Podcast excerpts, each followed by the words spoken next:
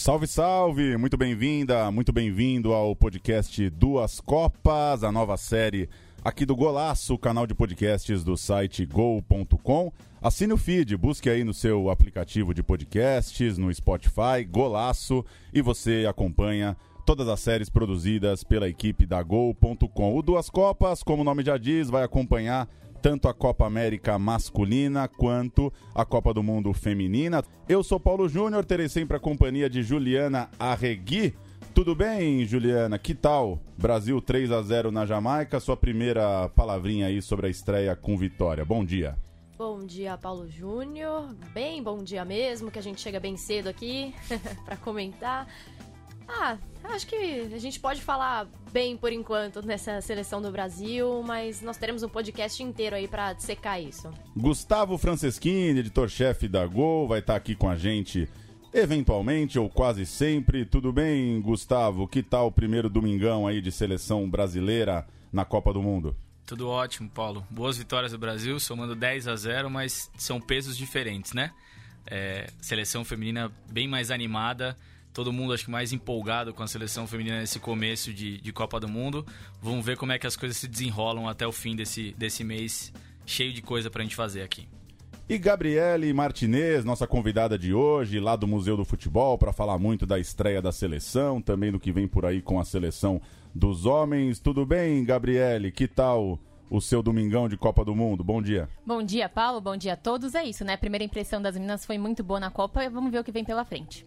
Vamos começar falando da repercussão. É, Juliana, obviamente já se falava muito antes do torneio começar de uma repercussão acima da média. Transmissão de todos os jogos, TV aberta, Galvão Bueno, a mídia alternativa e independente muito presente nas redes sociais. É, vamos começar esse papo. O que, que você achou da estreia do Brasil no que diz respeito a isso? Chamou sua atenção? De fato, muita gente ligada no jogo? Chamou sim, Paulo. Acho que principalmente porque a gente comentava mais cedo aqui. É, foram 21 pontos que bateu no, na audiência. E isso é muito para um domingo na Globo, né? A média. É, falaram que a média é 10 pontos. E um domingo de manhã, digamos que é ideal, né, para um jogo, principalmente para assistir família. Me, me chamou muito a atenção isso, né, ser uma coisa muito familiar nas redes sociais, principalmente as hashtags é, Guerreiras do Brasil, e, e eu acho que foi uma causa muito abraçada por muita gente de visibilidade. Então você vê atores globais chamando isso, influencers, e enfim. É, eu não. É, tudo bem que já existiram muitas propagandas sobre essa seleção feminina, a gente tem visto muita propaganda na TV, a própria Globo mesmo, com Galvão Bueno dando um peso enorme. Né? Tudo que o Galvão narra confere um peso porque ele é o grande narrador da Globo há anos. Mas eu acho que eu não esperava que talvez tomasse essa dimensão toda e isso eu achei muito positivo, assim, pra, pelo menos para as mulheres, para as pessoas saberem que existe o futebol feminino, para as pessoas saberem que existe uma Copa feminina. Para muita gente essa é a primeira Copa. Então é importante que pelo menos nessa primeira impressão tenha sido boa. Eu acho que essa a, a repercussão confirma um pouco do que a, a, a Copa parecia ser. A gente já está falando que a Copa ia ser grande, há semanas, talvez até meses, porque a gente via a Globo se mobilizando para fazer uma transmissão, é, as marcas começando a investir. Então você pega o, o, intervalo ali, você tem propaganda do Itaú, da Brahma, tudo com as jogadoras da seleção brasileira, uma coisa que não existia antes. Era um pouco de se esperar que tivesse muita gente falando sobre, mas me chamou a atenção que o público reagiu muito bem a isso. Então é a confirmação de uma coisa que já está rolando há algum tempo. Aí você vai olhar a audiência, 21 pontos, você vê todo mundo ligado. Alguns eventos que são pontuais, mas que são significativos. O Sesc Pompeia é, fez uma transmissão especial. Maíra Siqueira estava envolvida lá como, como comentarista. Estava é, mostrando ali no Twitter bastante gente no, no evento, enfim, mobilização mesmo, as pessoas se mobilizando para assistir. Eu recebi uma mensagem do meu pai no, no, domingo de manhã, achei engraçado. E aí, vocês vão ver o jogo das meninas? Aqui tá todo mundo querendo ver o jogo delas e tal. Falei, vou, pai, eu vou trabalhar, então vou ver o jogo delas agora e depois eu vou ver o jogo da seleção à tarde. Ah, não, à tarde eu nem quero saber. À tarde, uhum. meu, eu tô sem saco pro time do Tite, não quero ver. Ninguém acho... quer ver homem jogar bola. eu acho que é um pouco isso. Além das pessoas se mobilizarem para ver o jogo, esse envolvimento. Não só, ah, vou assistir o jogo porque tá passando aqui domingo de manhã, vou ver. Não, parar para ver o jogo, sair de casa de manhã cedo. Tipo, esse clima de Copa do Mundo mesmo tá na cidade toda. E teve também uma transmissão no Museu do Futebol, né, Exatamente, né, no Museu do Futebol a gente teve bastante gente lá no domingo de manhã, teve alguns movimentos feministas que foram ver o jogo, uma grande mobilização e muita gente, isso, vindo torcer pra seleção. Acho que é um pouco esse clima, essa coisa do não quero ver mais o masculino, quero um sangue novo, quero ver coisa nova na seleção. E acho que nem precisa ser uma disputa, na verdade, mas é, é interessante que a, a, a, galera tá afim de ver. É, e, e, e isso não foi um número só, só no Brasil, né? É, a Ju estava falando dos números da, da transmissão da Globo ontem, que é isso, 21 pontos num horário que normalmente é 10. Tenho minhas dúvidas se não foi mais audiência do que o jogo da seleção masculina à tarde, que já é uma outra oferta ali, né? Brasil e Honduras, a gente vai falar mais. Mas na Inglaterra, tava os números de, de audiência que saíram hoje. É, o jogo de ontem, Inglaterra e Escócia, a Inglaterra venceu. Bela apresentação do, do, do time da Inglaterra. Foi total, o pico de audiência do, da transmissão foi 6 milhões de pessoas. 38% da audiência de share naquele momento do, do, da televisão britânica. Maior audiência da história de um jogo feminino é, no Reino Unido. Então, os números, e vem sendo assim, a gente tem seguidas quebras de recorde de, de público em estádio na Europa. A Champions League foi muito. Teve, chamou muita atenção. É, a final da Champions League. Espanha é, também está com grandes Espanha públicos, também, né? exatamente. O Atlético de Madrid tinha conseguido bons públicos. Então, já é uma crescente. É legal que agora, no momento chave, em que está todo mundo olhando para lá, é, o público também está reagindo muito bem. E eu acho que a gente quebra também essa, essa é, ideia que existe de futebol feminino não dá audiência, né? Porque eu acho que a questão é você passar. Se você passa, as pessoas se interessam, né? Claro que no caso específico dessa Copa, houve uma preparação enorme para vender mesmo esse Mundial. Então teve é, a Ana Thaís Matos, comentarista, falando na Fátima Bernardes, teve as propagandas com as jogadoras, é, falou sobre isso em quase todos os programas né, na Globo. E foi uma transmissão de peso mesmo. A Globo passou, a Sport TV passou, depois todas as mesas redondas de futebol dedicaram algum tipo de espaço para isso. Mas eu acho que é exatamente isso: é você oferecer ao público e ver o público consumir isso. E até falando de audiência também, é ver a audiência que a Band conseguiu no Brasileirão Feminino, né? Quando começou a exibir os jogos. Tem conseguido uma audiência muito maior do que tem no, geralmente aos domingos. Os públicos nos estádios melhorando também, é isso. Você começa a criar o hábito, as pessoas começam a se acostumar e não tornar, tipo, ah, vai ter um jogo. Não, ah, toda semana tem jogo, toda semana eu vou assistir e criar esse hábito de. Mas acho que essa promoção que a Ju comentou é fundamental, porque as TVs normalmente exibem esporte feminino em geral, futebol é, é, a gente discute mais, mas isso acontece também com a Superliga de vôlei. É, se você não fala do que vai acontecer, se você não marca durante a sua programação de que, olha, nesse fim de semana tem um jogo super importante entre Corinthians e Santos no Brasileirão Feminino, não tem como a galera a, se envolver com aquilo da maneira como você gostaria. Faz parte a, a aulinha básica do Luciano do Vale dos anos 90. Você tem que, de fato, promover o que você está tá exibindo e não simplesmente colocar na tela como se fosse, ah, vamos preencher a grade aí, mas quando abrir o nosso programa de debate aqui, a gente vai falar 50 minutos de Flamengo, 50 minutos de Corinthians. E a coisa de criar um lastro na memória também, né? Provavelmente a gente está vivendo a primeira Copa do Mundo que as pessoas vão lembrar de fato onde elas estavam no dia dos três gols da Cristiane, esse tipo de coisa que já é tão. E que ajuda o futebol, que alimenta o futebol, né? Eu não, eu não lembro se eu estava assistindo Brasil e Estados Unidos de 2007, por exemplo do gol antológico da Marta. Não sei nem dizer se teve transmissão ao vivo aquela Copa do Mundo pro Brasil, provavelmente Acho teve. que a ESPN Brasil transmitiu. Eu lembro da, eu lembro da final Marta é, contra, contra a Alemanha. Alemanha. Não? Foi a Alemanha, né? Que a Marta Foi. perdeu o pênalti. Eu lembro da transmissão na ESPN Brasil. E a gente não tem muita memória, né? Porque não tem esse lastro da memória. Eu, eu tava, eu tô aqui, por exemplo, com o Marca aberto uma entrevista com a jogadora da Espanha que marcou o primeiro gol. É a primeira vitória da Espanha na história das Copas. Então ainda né, a gente ainda vive um, um, um tipo de campeonato que ainda está criando esse lastro de memória, né? Talvez também a nova geração de torcedores na Espanha vai lembrar onde estava na primeira vitória da Espanha em Copas. Aí a gente começa a amadurecer um pouco, porque é o que eu sinto mais falta, assim. Como a gente é, é só a oitava Copa do Mundo e as outras não tiveram mega coberturas, criar esse, esse fluxo mesmo, né? As pessoas começarem a lembrar da, da Copa do Mundo, ela entrar de fato na rotina. Talvez isso- pelo circuito também de ser diferente, né? Tipo, das principais potências do futebol feminino não seriam as principais potências do masculino. Como essa- isso é diferente na imprensa, principalmente, o torcedor não guarda tanto aquilo e não se difunde tanto, né? Eu ia comentar isso. Acho que um diferencial enorme dessa Copa, claro que além da evolução do futebol feminino, é o fato de ser na França. E a França tá no momento de apostar muito no Sim. futebol feminino. Né? Lá eles estão com a, a televisão francesa na rede aberta, que é a, a- é a maior, é, enfim, a maior audiência deles, tá transmitindo todas as partidas. Sim. né? O presidente estava presente na abertura. Então, é, tem, tem sido trabalhado isso muito, tem sido muito divulgado. A própria FIFA mesmo tem é, criado muita campanha pelo futebol feminino. Então, é, mas acho que o fato da França ser uma potência grande no futebol, você ter estádios de peso sediando... Grandes clubes né, também, né? Exato, ter grandes clubes. Você tem o PSG, você tem o Lyon, né? Que o Lyon feminino é mu- muito melhor do que o masculino, inclusive.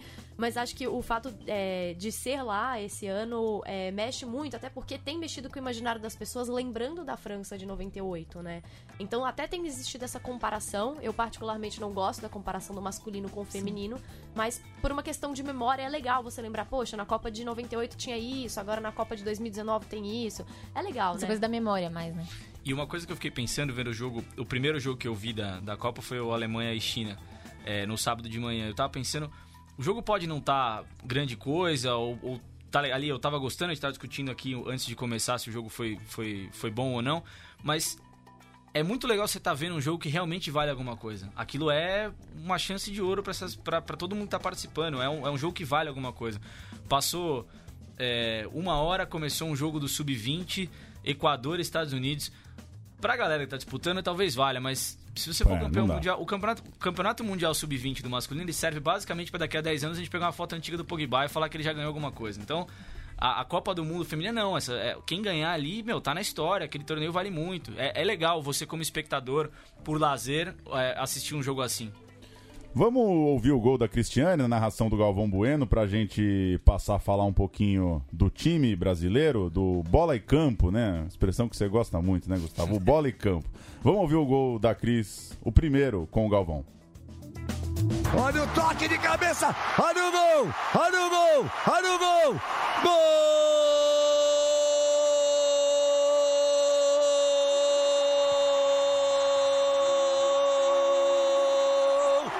Brasil.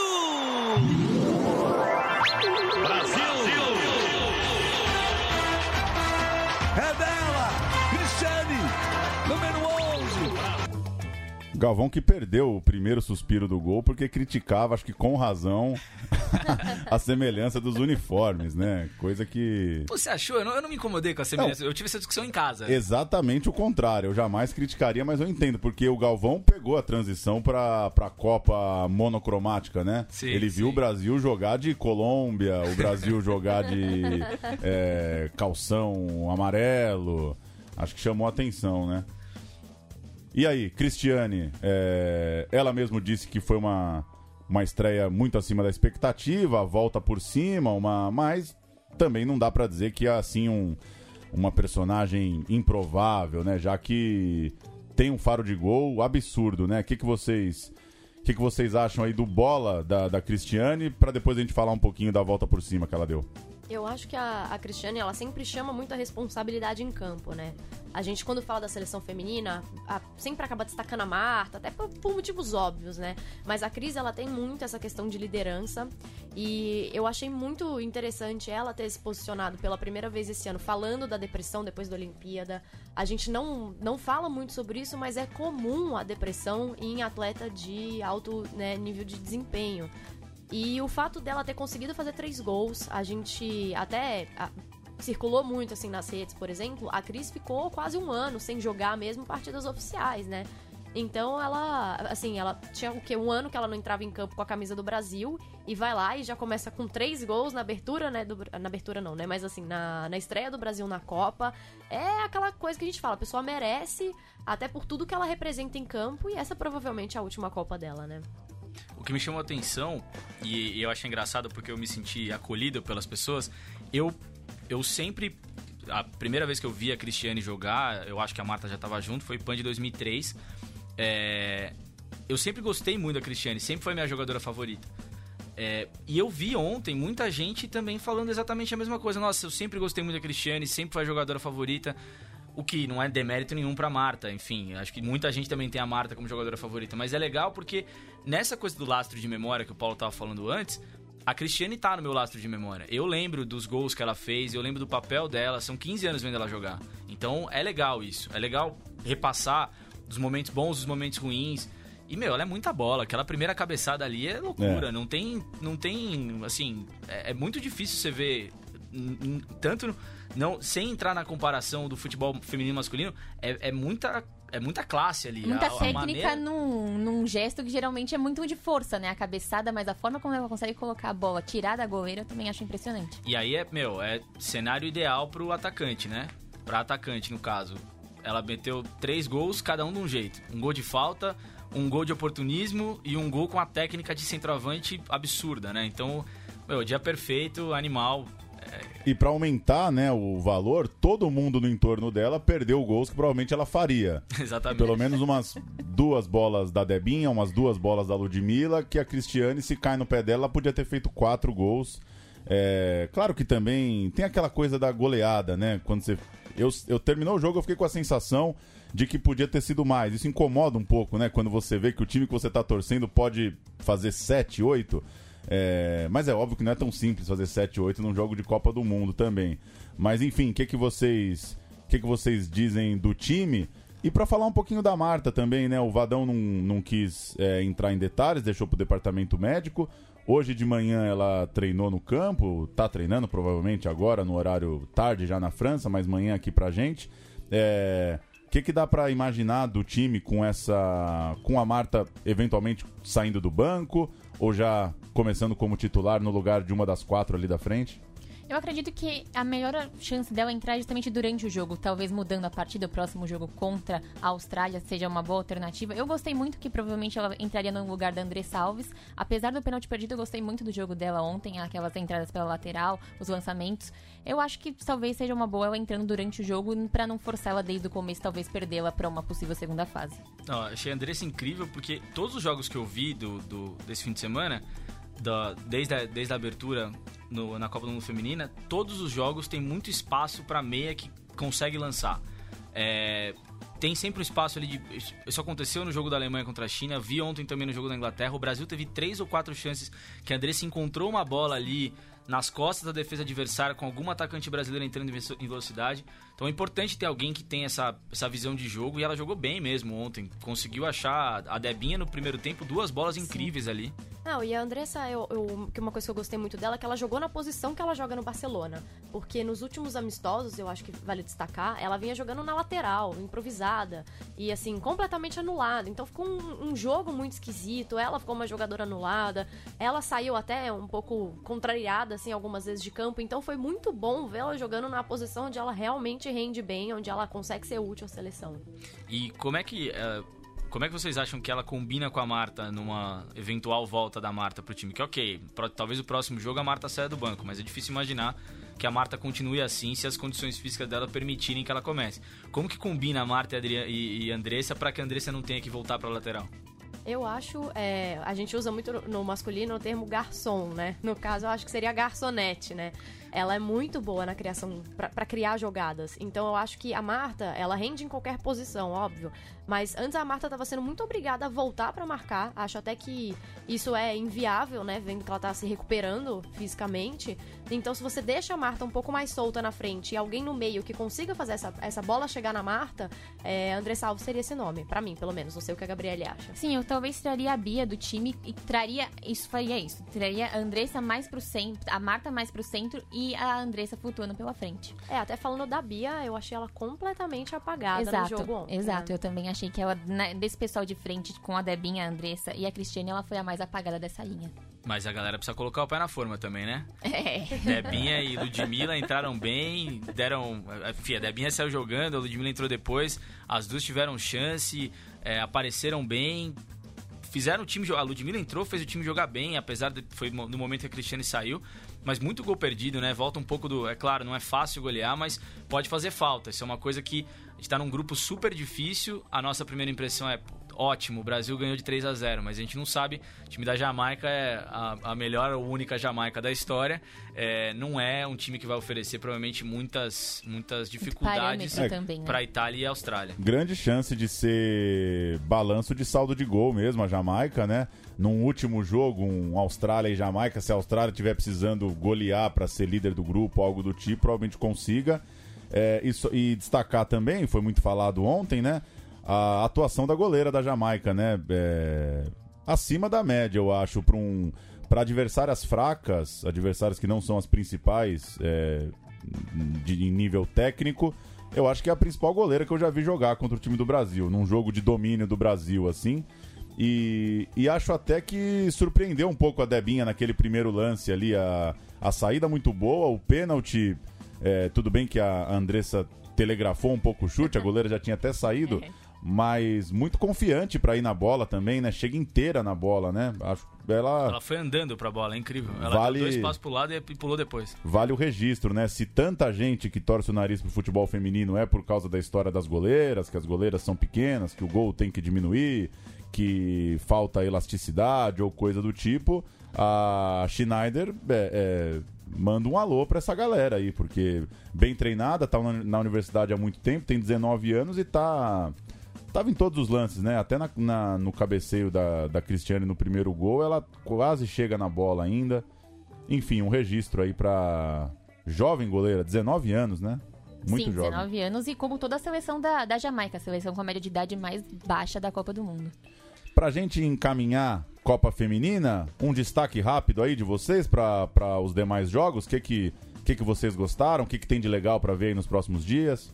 Eu gostei bastante da postura da Escócia contra a Inglaterra como uma das principais favoritas, mas fez um clássico bem parelho. No começo a Inglaterra começou muito bem, mas chegou a apertar o jogo, fez o 2 a 1 no final. A Inglaterra acabou aumentando pro 3 a 1, mas eu gostei bastante da postura da Escócia. Talvez possa dar uma olhada nos próximos jogos. Num grupo bem, tem o Japão também, mas a Argentina acho nesse caso a seleção mais fraca e pode brigar com essa segunda vaga com o Japão.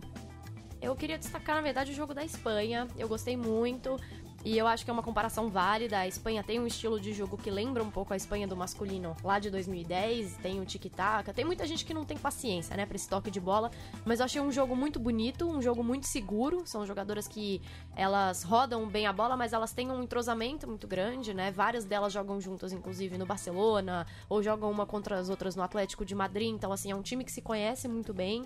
E, claro, é, elas jogaram contra a África do Sul, foi, não foi uma adversária é, tida como difícil, mas eu gostei muito dessa postura também, uma postura muito segura dentro de campo, um jogo muito bonito de se ver. A gente gosta muito de Copa do Mundo até por isso, né? A gente quer ver os melhores em campo. Então, assim, é, eu achei que foi um, um jogo delicioso de assistir. duas referências de colegas jornalistas nossas.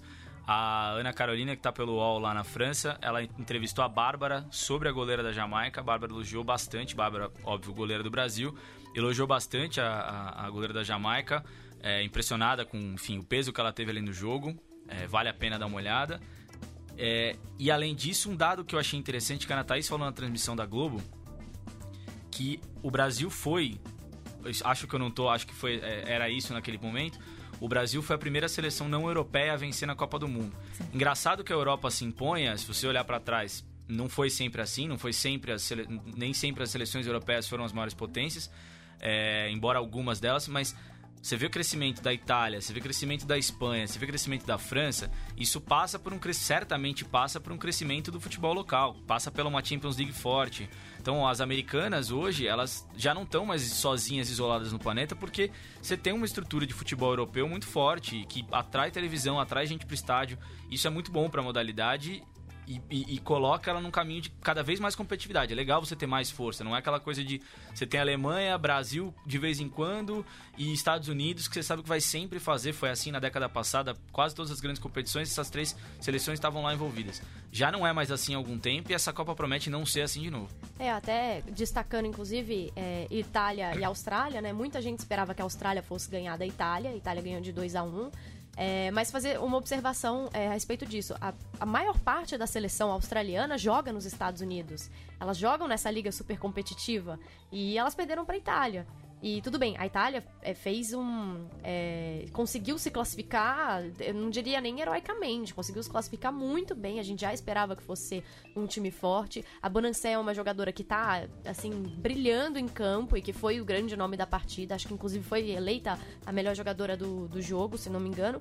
Mas é, eu queria destacar isso, assim, né? Esse peso mesmo da Europa contra jogadoras que estão acostumadas a jogar nos Estados Unidos. E a gente colocava, apostava muito as fichas na Austrália. Ainda né? A gente ainda vai jogar contra elas. Mas é, eu achei que esse, esse destaque sim foi curioso. E, e, e dentro dos Estados Unidos, tem muitas jogadoras que foram emprestadas para atuar em times da Europa. A própria Alex Morgan foi jogar uma Champions League para sentir um pouco essa coisa da Champions League, porque acho que tá virando mesmo o maior torneio do feminino entre os clubes. E a Itália, que deve ser a seleção com mais torcedores dentro do jornalismo esportivo brasileiro, já teve os seus italianinhos ali com seus Ah, Itália. Então acho que a Itália vencer. Sim, não, eu, eu traz Uruguai, também uma o Uruguai briga bem. traz uma galera para a Copa do Mundo. Vamos fechar o bloco de Copa Feminina com Cristiane pedindo música não, cantando, né? A seleção feminina é... tá tão de bem com a vida que a Cris cantou na, na tradicional brincadeira lá da Globo de pedir a música depois dos três gols. A gente vai ouvir a Cris no pós-jogo e ouve um pouquinho da música Jogadeira. Cristiane looking for a hat trick. Oh, has it crossed the line? It has. It's a hat trick. Underside of the bar, bit of the inside of the post. The technology said it crossed the line. Pensar já. Eu, inclusive, é a música das meninas, né, da Cacau, ela joga no Corinthians, então elas fizeram essa música pro futebol feminino, então a gente já veio, desceu do ônibus cantando, então tá aqui já. Qual é? Qual é? Futebol não é pra mulher, eu vou mostrar pra você, mané. Joga a bola no meu pé, valeu menina. Desde pequena muito preconceito, aqueles papos futebol não é pra mulher. Mas aprendi a dominar no peito, pôr no chão e responder com a bola no pé. Sempre com a molecada correndo na rua. É ligeira, monta o time e a panela é sua. Não quer brincar de boneca nem pintar na escola. Só quer saber de driblar, correr atrás de bola.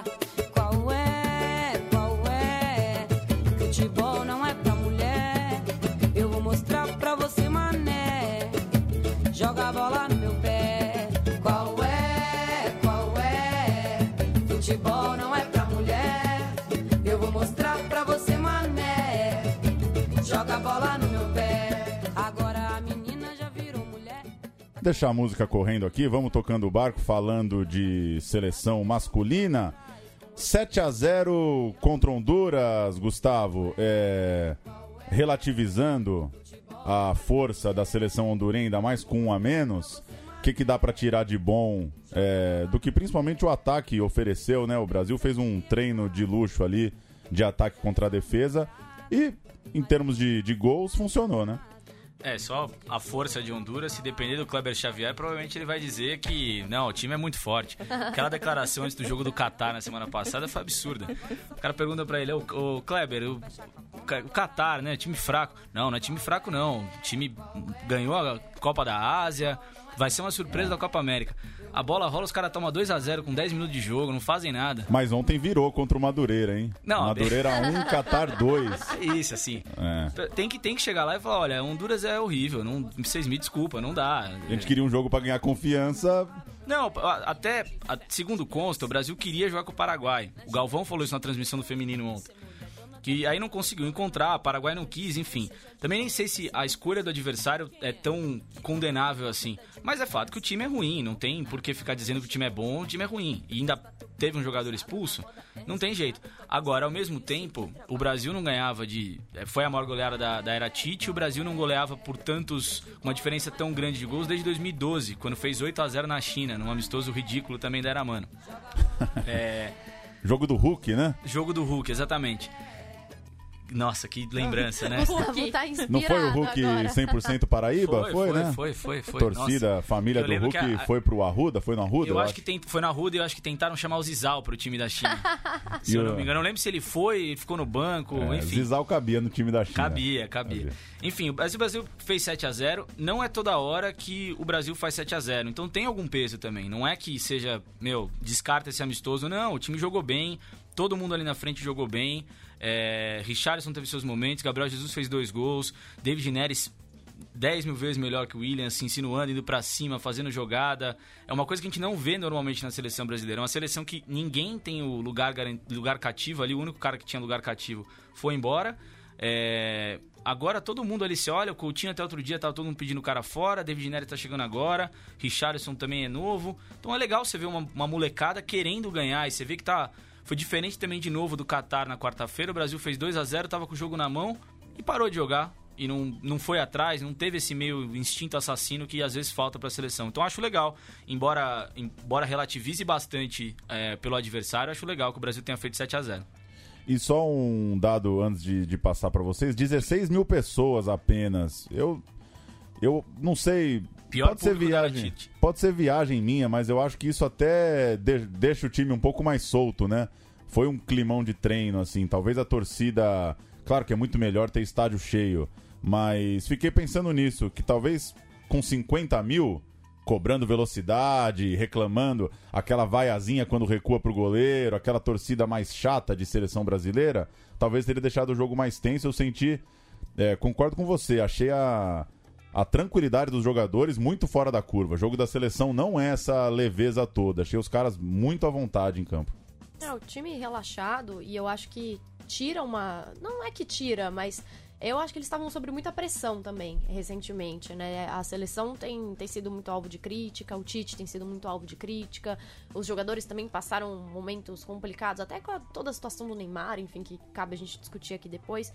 Então acho que o, o fato de ser um jogo, assim, que eles estão eles por eles, a gente até falava aqui mais cedo, parecia uma pelada mesmo, né? O pessoal jogou bola tranquilo e, e, se soltaram muito bem. Eu que, queria falar até que o Richarlison jogou muito bem, eu gostei muito dele no jogo, mas até um, uns caras mais veteranos, assim como o Thiago Silva também, tinha um tempo que eu não vi ele jogar bem, então é, acho que tem um pouco disso, né? Deles estarem relaxados mesmo, tem a ver, assim.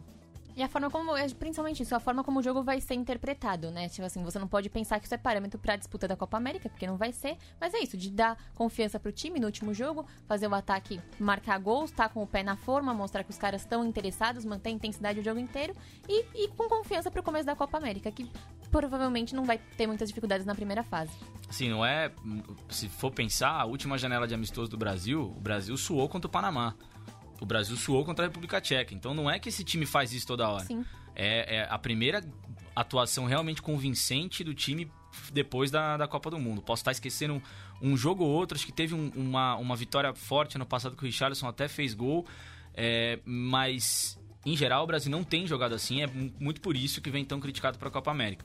É, mas enfim, foi, foi uma atuação boa. Você vê que todo mundo ali querendo aproveitar todas as chances. O Everton é, eu, eu, não sou o cara mais empolgado do mundo com Everton Cebolinha na seleção, mas toda vez que o Cebolinha entra em campo, e ontem ele estava inclusive sendo vaiado pela torcida do Inter, ele tenta muito, tenta muito, vai para cima, tenta alguma jogada, que não é uma coisa que acontece com frequência na seleção. Então foi, foi, foi, foi, foi legal, foi um jogo legal de ver da seleção brasileira. É, eu achei que eles estavam é, marcando muito direitinho também, né? Até é um comentário um pouco estrelinha dourada para vocês. Mas eu senti isso, assim, eles estavam. Eles. Não é que. Não vou falar, estudaram bem o adversário, porque o adversário era Honduras também, né? Não vamos. Não vamos. E dormiriam, né? Se passar o vídeo de Honduras, seria. Exatamente, é. mas assim, eu achei que tava. É, eles conseguiram anular bem o time. Isso foi uma coisa boa. Uma coisa que eu acho que dá pra tirar, no final das contas, fora essa sensação positiva, o que dá para tirar do jogo de ontem, pensando de fato em Copa América, é, são a maneira como as coisas se desenharam. Eu, me, chama, me, chamou, me chamaram a atenção as substituições do Tite. Ele faz. Algumas são inúteis, são elas por elas. Fernandinho Casimiro, você sabe que vai ser é, um, um, por um ali, não vai mudar muita coisa. Mas tem coisas que são relevantes. Militão entrando na zaga é relevante. É um teste de uma coisa que ele não costumava fazer. Ele tinha testado o Militão na lateral na quarta-feira, testou ontem na zaga.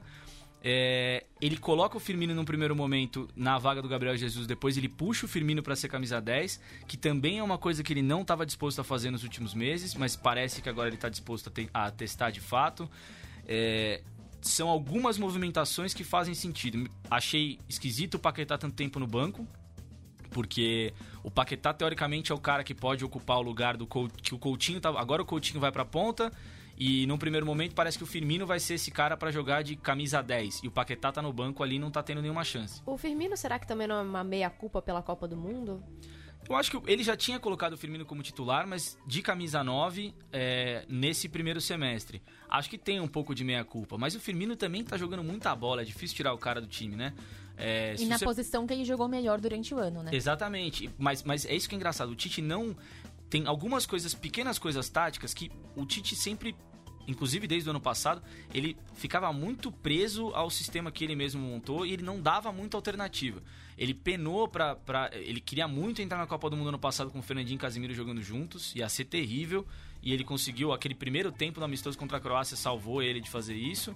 É, Agora ele passa a ter algumas opções. Ele pode. O Arthur e o Alan têm funções diferentes dentro do meio-campo junto com o Casimiro. Se o Coutinho vai ser o terceiro homem do meio-campo ou se ele vai jogar na ponta, faz uma diferença. Ontem o Coutinho jogando no, na ponta foi muito melhor do Sim. que jogando mais livre. Foi muito melhor jogando a função ali do. E a função dele também, né? É, mas agora o Tite está sinalizando que o David Neres vai entrar e o Coutinho vai ficar no meio-campo mesmo. Então a gente tem que ver como é que vai se desenrolar o, o Coutinho. Mas enfim, algumas substituições que fazem sentido ali pro, pro Tite na, na, no desenrolar da Copa América. O Brasil estreia na sexta-feira, jogando aqui, no, aqui em São Paulo, no Morumbi, contra a Bolívia. O é, que, que vocês acham que tem de, de, particularidade nessa Copa América, já que são tantas, né? Lembrando que a gente teve a de 2015, teve a de 2016, que concorreu ali um pouco com a Olimpíada, até em termos de montagem de elenco. Tem assim 19, tem outra em 20. É, mas enfim, o que que, que que vocês acham que mais chama atenção? Pensando em seleção brasileira, em ciclo, em, em emprego de treinador, em ciclo de jogador, enfim, o que, que tem de interessante para acompanhar nessa Copa América? Acho que o emprego do Tite, né, em primeiro lugar, porque é, teve tanta Copa América que eu acho que banalizaram um pouco a Copa América, né? Assim, a gente já não tem mais aquele peso de Copa América, já é meio, ai, ah, de novo, mais uma Copa América. É, e o Tite vinha sendo muito criticado, até, até com certa razão, eu, eu concordo, pelo menos. E, assim, algumas teimosias, como o Gustavo já tinha acrescentado aqui mais cedo. Então eu acho que é, essa Copa América, pelo menos, é, na minha visão assim, é mais decisiva pro cargo dele. E também tem essa questão dos jogadores. Nenhum jogador ali é garantia, 100% garantido. E a gente precisa observar como que eles vão estar, tá, se eles vão estar tá jogando em alguma, algum improviso, em alguma posição diferente, como que eles vão render também, porque aí quem, quem conseguir fazer o gol vai ser o herói, quem perder um gol vai ser o vilão. Sempre tem essas coisas de Copa e é um comentário meio genérico. Mas num primeiro momento eu acho que é exatamente a, a permanência do Tite na seleção. É, e, e, a gente teve um monte de Copa América e o Brasil conseguiu ir mal em todas, né? Então também não é que o Brasil tá podendo se dar o luxo de deixar uma Copa América passar. São três bem ruins, né? A de 11 com o Mano. 11, 11 e 15 foi eliminado pelo Paraguai nas quartas, nos pênaltis nas duas. Em 11 teve a, a, a sagacidade de perder três pênaltis seguidos. Quatro, três ou quatro, não lembro. Acho que foram quatro. Acho que foram quatro, quatro. né? Foi horrível. É, 16 foi pior ainda, conseguiu ser eliminado na primeira fase, só, só ganhou do Haiti na primeira fase. Nossa, 16 foi vergonhoso. É, então, e foi o que determinou a queda do Dunga. Então, é uma, embora seja, é isso, a Copa América aqui eu, eu tenho defendido muito que essa Copa América importa para todo mundo. Embora a gente esteja, esteja meio cansado de Copa América, essa Copa América importa para todo mundo. Se você for olhar para os rivais, também a, cada um tem seu motivo especial para buscar isso. O Chile, que é teoricamente quem deveria estar mais confortável, não foi para a última Copa do Mundo e a geração lá do Vidal, do Sanches, todo mundo quer mostrar que ainda tem bola para jogar alguma coisa. O Uruguai está numa transição, não tem conseguido né, dar um passo adiante desde 2011. A Colômbia geração legal, super empolgante, mas não ganha nada. Os caras devem estar querendo ganhar alguma coisa. A Argentina nem se fala. É, então ela importa para todo mundo. Acho que todo mundo vai chegar muito querendo ganhar. Ao contrário de a gente estava relembrando, a gente tá na nossa outra série aqui na Gol, é, aquela, aquela Copa América, a gente está relembrando alguns jogos em que a seleção brasileira foi com o time C, é, a Argentina foi com o time, ou a Argentina não foi, como foi o caso de 2001. Essa acho que é uma Copa América que está todo mundo olhando com atenção, ninguém está disposto a perder. Isso é um fato relevante. E é o que fecha o ciclo de grandes competições no Brasil, né? A gente teve uma Copa do Mundo, teve a Olimpíada e a última grande competição. Quero ver como vai ser o Brasil jogando em casa essa Copa América, que tem um bom histórico de Copas Américas jogando em casa. É, até 89 só tinha. Até 97 só tinha ganhado Copa América jogando em casa, né? A Venezuela ganhou dos Estados Unidos, o Brasil ganhou de Honduras, a Colômbia ganhou do Peru, talvez o jogo mais é, forte aí entre seleções sul-americanas. O Paraguai ganhou da Guatemala, o Equador perdeu ontem para o México. Os últimos jogos, a Argentina já desembarcou aqui no Brasil, enfim, os últimos amistosos. Messi está entre nós. Messi está entre nós, que coisa. Lembrando que o Maradona jogou no Serra Dourada, né, em 89, e ficou assustado com o tamanho do campo, né? Olha que, que coisa, né? Hoje os campos são todos padronizados e a, o Serra Dourada não está na, na Copa América. É, mais alguma aí de, de, de um, Copa América? Tem um aspecto que a gente passou é, que é, é importante para a seleção. Muito interessante ver um time finalmente poder jogar sem Neymar, sem ter tanto. numa situação. Desde 2010, o Brasil sempre viveu a vida do Neymar. O Brasil e Neymar são sinônimos e não existe seleção brasileira sem é, Neymar. Em 2010 a gente reclamou que ele não ia pra Copa, né? Exatamente. Teve um maior e o. Ganso, né? É. é. E o Ganso, é mesmo, tinha o Ganso. O Brasil. Mas o Ganso entrou na lista reserva, pelo menos. Entrou, né? entrou.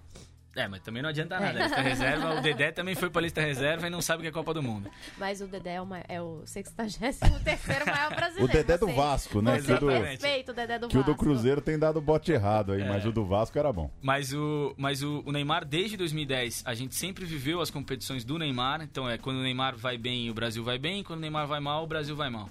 E às vezes que a gente não teve o Neymar por algum motivo, sempre foram situações meio limítrofes. Assim, é, é Neymar sai expulso, arrumando briga num jeito totalmente estúpido em 2015 na Copa América contra a Colômbia. 2014 a lesão nas costas que tira ele da semifinal do terceiro e quarto. É, 2016 é a competição que ele não vai, é a Copa América que ele não vai porque ele vai para Rio 2016 depois. Ele passa a Copa América curtindo uma balada ali nos Estados Unidos. Muito criticada a seleção. E era um momento em que tinha muita gente que acompanhava a seleção de perto, fazendo matérias de que os jogadores da seleção estavam descontentes. Aí o Dunga vai lá e chama a seleção para a Copa América e tem quatro ou cinco pedidos de dispensa. Então, também uma seleção que foi jogar uma competição sem o Neymar, mas nitidamente fora do, da situação das, da CNTP ali, né? Das condições normais de temperatura e pressão. Dessa vez, embora o corte tenha sido meio traumático em cima da hora, o Brasil tá com um time promissor, ele vem, não vem de terra arrasada depois de uma Copa do Mundo. Então tem gente até demais da Copa do ano passado, mas você tem uma molecada nova chegando, que a gente falou, David Neres e é, Gabriel Jesus e Coutinho que se mantiveram. Você tem boas perspectivas de jogar sem o Neymar e ver o que, que é. Se a gente consegue sei lá, criar mais protagonistas, né? Um pouco do teste que o Paulo tava falando mais cedo de ver quem. Se esses caras são coadjuvantes porque eles são coadjuvantes mesmo ou porque o Neymar ofusca os caras de alguma maneira que não tem como. Enfim. É, o Coutinho não tem muita desculpa pra não fazer uma boa Copa América. É, claro, circunstância do jogo, pode perder, pode ganhar, mas enfim. é, eles têm condições totais de. Tem entrosamento, é mais ou menos a mesma base. A defesa é praticamente a mesma, né? Aliás, se joga Miranda e Thiago Silva, vai pra uma média de 35 anos a, a linha de zaga. Com Marquinhos cai, mas os laterais têm 34, 35 anos. Então, eu, eu tô com você. Acho que é a prova pra esses caras, pra Gabriel, pra Firmino, pra Coutinho, pra entender o a prateleira que eles vão estar na seleção brasileira mesmo. Claro que ano que vem já tem outra e depois já vem outra Copa, eles vão estar presentes provavelmente, mas eu tendo a pensar que eles ti- tiveram dificuldade em ser coadjuvantes do Neymar. E agora é, é, não tem muito, não tem muito porquê eles não jogaram o que eles jogam nos clubes. Eu tenho uma outra questão também que eu acho que é a respeito de liderança dentro de campo. Eu acho sempre muito fundamental um time ter um.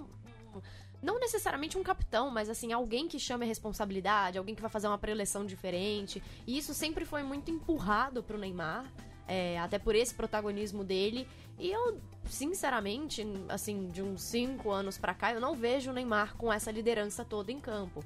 E não falo nem pela relação dele com os atletas, falo pelo comportamento dele no geral. O Ele Neymar não tem esse perfil, né? De chamar a Exato. responsabilidade e fazer uma preleção, incendiar o time. É, assim, ele é um cara meio de brilho absoluto, né? Então não é um cara de, da- agregador nesse sentido.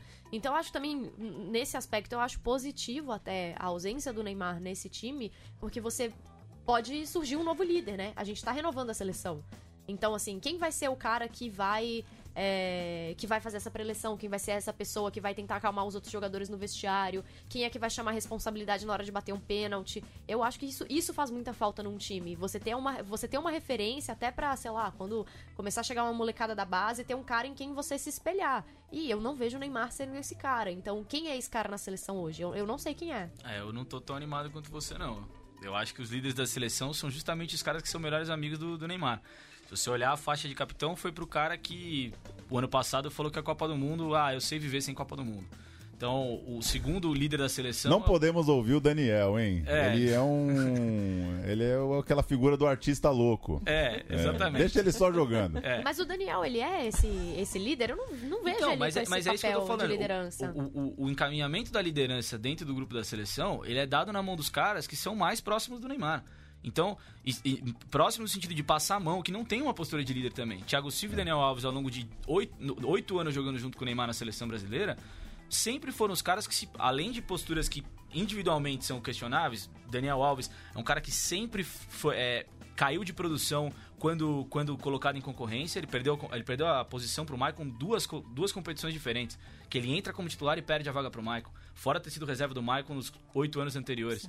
É, o Thiago Silva, 2014, 2018 ele foi muito bem, mas 2014 também não foi o, o exemplo de liderança que você espera no capitão. Foi eliminado da Copa América, metendo a mão na bola de um jeito meio esquisito. Então, assim, esses caras são as referências para onde a seleção se encaminha. Fora eles, quem você tem ali que poderia assumir esse papel? Casimiro, talvez. Mas eu não vejo muito esse processo acontecendo. O que pode acontecer é uma liderança técnica, que é uma outra ordem de liderança, que não é o cara necessariamente ser capitão, mas é o cara que vai chamar a responsabilidade no jogo. É, mas eu acho que essa é a liderança que faz diferença, né? Não é a faixa de capitão necessariamente. É, mas eu acho que é, é, eu acho que assim, o lance da preleção, por exemplo, é, a preleção vai estar na mão do Daniel Alves e do Thiago Silva. Coutinho, se for assumir liderança técnica, não vai fazer preleção, entendeu? É meio esquisito, mas eu, eu acho que não. Não, eu não achei nada esquisito, pelo contrário, eu não consigo imaginar ele abrindo a Exatamente. boca. Agora, ele pode em campo fazer diferença. E isso seria positivo pra seleção. E tem uma coisa também do que parece pra gente e do que é pros caras. O Daniel, pra mim, ele, ele me- sempre me passou a impressão que ele é unanimidade nos times que ele joga, em termos de. De bola. de bola e de, De grupo, respeito né? dos caras. Eu tenho certeza que a seleção. É, que Coutinho, Richarlison, Gabriel, sei lá, preferem jogar com o Daniel do que com o Fagner. Não vão falar isso, mas assim. é, eu, eu entendo o Daniel ainda como esse líder técnico, o cara que chega no campo de ataque, domina a bola tranquilo, é, dá um respiro, compra uma briga dos jogadores da frente, mas não tem o Dunga. O Dunga não tem. Até às vezes o Dunga dava cabeçar, é, né, ia pra cima de colega de time também, mas enfim, essa figura, o cara que segura a onda das cagadas, não temos, não acho que temos. É, o Daniel eu ainda entendo enquanto esse cara que tem uma, uma credibilidade técnica, digamos assim. Um cara que domina a bola ali, pode errar um cruzamento, que o time não vai cair em cima dele. Ele vai cruzar outra, ele vai cruzar outra. Eu acho que o perfil de liderança mudou também. Você não tem muito no, no mundo, é, no- na elite do futebol, você não tem muito Dunga e Gattuso. Você tem o Felipe Melo fazendo as coisas dele aqui no Palmeiras, mas em geral, se olhar pra, pra nata do futebol, você não tem muito cão de guarda. É, mesmo o Mascherano podia ser isso em algum ponto na Argentina, mas ele também não era exatamente isso. Ele era um perfil meio diferente do Dunga. É, não acho que é ocasional que em, oito anos de nove anos de Neymar na seleção você não tenha surgido não, que não tenha surgido nenhum protagonista de peso todo mundo da geração dele é, por algum motivo falhou e não conseguiu continuar então Ganso Pato Lucas Oscar todo mundo caiu pelo caminho é, acho que tem a ver com a ausência de veteranos que passaram para essa geração. Então o Neymar herdou uma seleção que já não tinha mais Kaká, Adriano, Ronaldinho Gaúcho. É, a ausência de resultado fez esses caras caírem de produção. A gente não conseguiu criar liderança técnica além do Neymar em nove anos. Agora a gente tem dois caras que estão vindo de uma, de, uma, de uma Copa do Mundo, em que eles chegaram muito bem e não foram tão bem assim durante a Copa, que são Gabriel Jesus e Coutinho, pensando nos caras lá da frente. E você tem toda uma molecada que tá chegando pro próximo ciclo e que pode explodir. Você não sabe onde o David Neres vai chegar. Poderia ter a chance de ver o Vinícius Júnior na seleção se o Tite não tivesse convocado o William de novo. É... Richarlison, a gente não sabe onde o cara vai chegar. Então, pode ser que pode ser que o Brasil tenha de fato uma chance de criar liderança técnica. Eu só não vejo a liderança liderança mesmo ali no elenco, de assumir a postura, de dar a cara pra bater. Eu não vejo muita gente com esse perfil. Acho que vai continuar na mão dos mesmos caras de sempre ali, talvez o Marquinhos, mas quem perdeu um pouco disso foi o próprio Tite também. Quando ele chegou a assumir a, sessão, a seleção, ele tinha muito essa de unanimidade, de muita coisa estar tá em cima dele. Eu acho que ele foi perdendo um pouco isso de ser um pouco de escudo da seleção ao longo desse tempo, principalmente depois da Copa. A Copa do Mundo Feminina tá rolando, a Copa América começa na sexta-feira e a gente vai estar tá por aqui toda manhã depois do Jogo do Brasil. Quinta-feira tem Austrália e Brasil, a uma da tarde no nosso horário. Então, na sexta-feira de manhã, tem mais uma edição do nosso podcast Duas Copas. A gente vai assim até o final. É depois do Jogo do Brasil. Não conversamos sobre isso, né? Se, os, se as duas seleções caírem na primeira fase, a gente continua. Não quero fazer só quatro programas também. Inventamos outro mote. Mas acho que os Brasis vão longe. Valeu, Gustavo. Valeu, Paulo. Obrigado, Ju. Até sexta. Até sexta. Valeu, Gabriela. Até a próxima. Até logo mais. Assine nosso feed. Busque aí no seu tocador de podcasts, no Spotify. É só jogar golaço, o canal de podcasts da Gol.com. E a gente segue com esse podcast Duas Copas toda manhã depois de Jogo do Brasil. Até sexta. Tchau.